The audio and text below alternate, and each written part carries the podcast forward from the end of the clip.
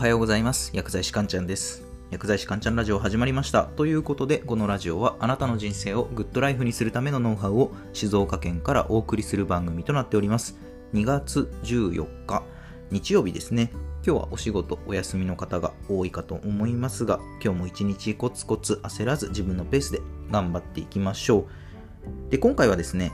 こういった状況なら人間って前に進んでますよねっていうお話をします。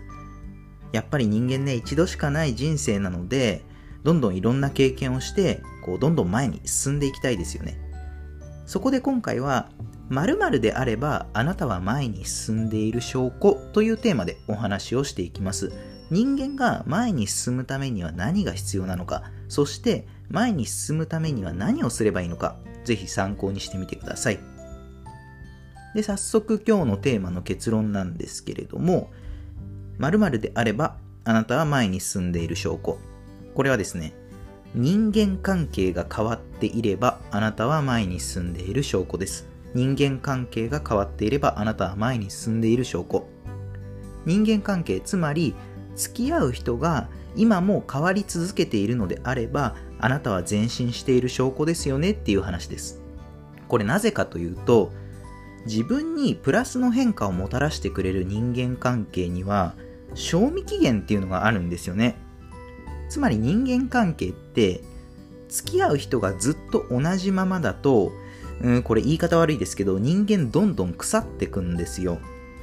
何年何十年経っても付き合っている人が同じっていうのはメリットがないんですよね。っていうかデメリットの方が多いんですよ。人間関係がずっと変わらないと自分の人生が前に進んでいかないんですよね。で、これ聞くと、いやいや同じ人間関係を保つっていうことは大切でしょうって思う人いるかもしれません。じゃあ例えば極端なこと言うと小学校の頃の友人と今も毎週定期的に会っている人とかっていますか？小学校の友人と今も会ってる人。おそらくねほとんどいないと思うんですよ。じゃあなぜ小学校の友人とあなたは今は会っていないかっていうとそれはあなたが前に進んだからなんですね。前に進んだっていうのは例えば小学校時代は同じ小学校にいた人と友達だったわけですよね。で、小学校を卒業して、今度は中学校に進学しますよね。で、中学生になると、当然場所、環境が変わるわけなので、それに応じて友人も変わるわけなんですよ。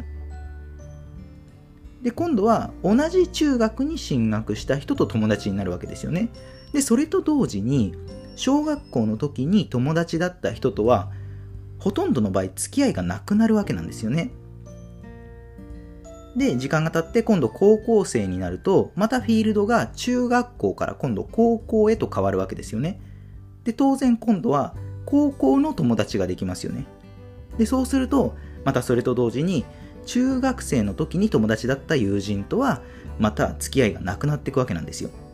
まあ要は何が言いたいかっていうと、人は前に進んでいればステージが変わっていくわけなんですよ。そしてその人生のステージが変わると同時に付き合う人間も変わっていくものなんですよ。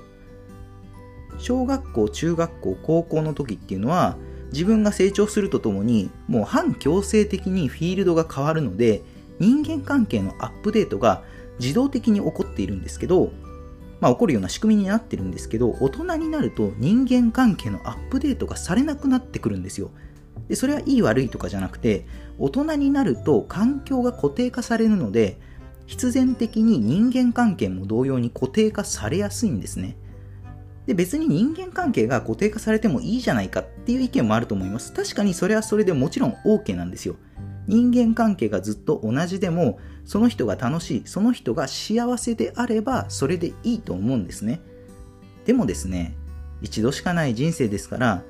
今より何か少しでも状況を良くしたいまたはもっと実りある人生にしたいというのであれば人間関係の変化っていうのは必ず必要になってくるわけなんですよ。じゃあ私たちはどうしていけばいいかっていうことであなたが今よりも一歩前に前進するためのアクションプランについてなんですけれどもこれはですね古い友人を捨てる勇気を持ちましょうってことです古い友人を捨てる勇気を持ちましょうこれ聞くと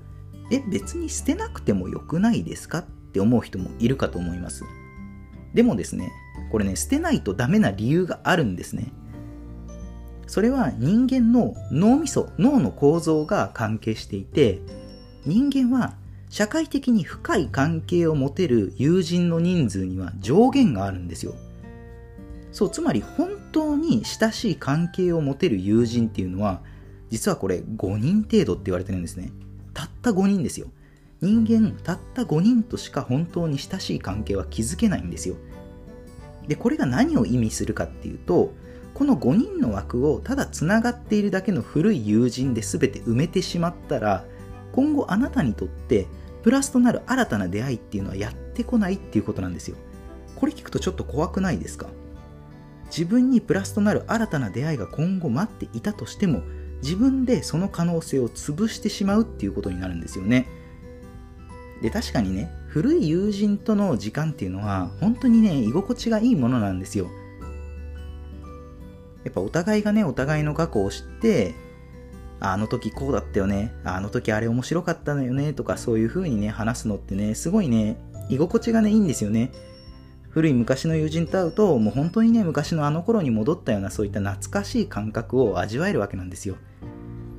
もうそれこそね、ほんとね、昔の話で盛り上がってもうバカなことを言い合えたりとか、で、それは僕も同じなんですよ。本当にね、古い友人と会うと、うん、すごい楽しいですしね、居心地がいいんですよね。でもですね、厳しいことを言うと、昔話で盛り上がるのは、前進したいあなたにとっては何のプラスにもならないんですね。昔話をして、まあ、気分が和むとかストレス発散になるとかは多少あるかもしれませんが昔話で盛り上がったところで現状は何も変わらないんですよもちろん古い友人も前に進んでいて切磋琢磨お互いにとって刺激になるような関係だったら刺激し合えるような関係だったらその関係は大切にした方がいいとは思いますでもですね古い友人との関係って、まあ、大抵の場合はただのしがらみでしかないんですよまあ嫌とかではなくても結果何のためにもならないような付き合いっていう場合がほとんどです。なので少しでも今より前に進みたいのであれば古い友人との付き合いっていうのはどんどん切っていきましょう。そうすればあなたの人生にプラスとなる出会いが確実に増えていきますよっていう今日はそういったお話でした。では最後まとめですね。今日のテーマ〇〇であればあなたは前に進んでいる証拠。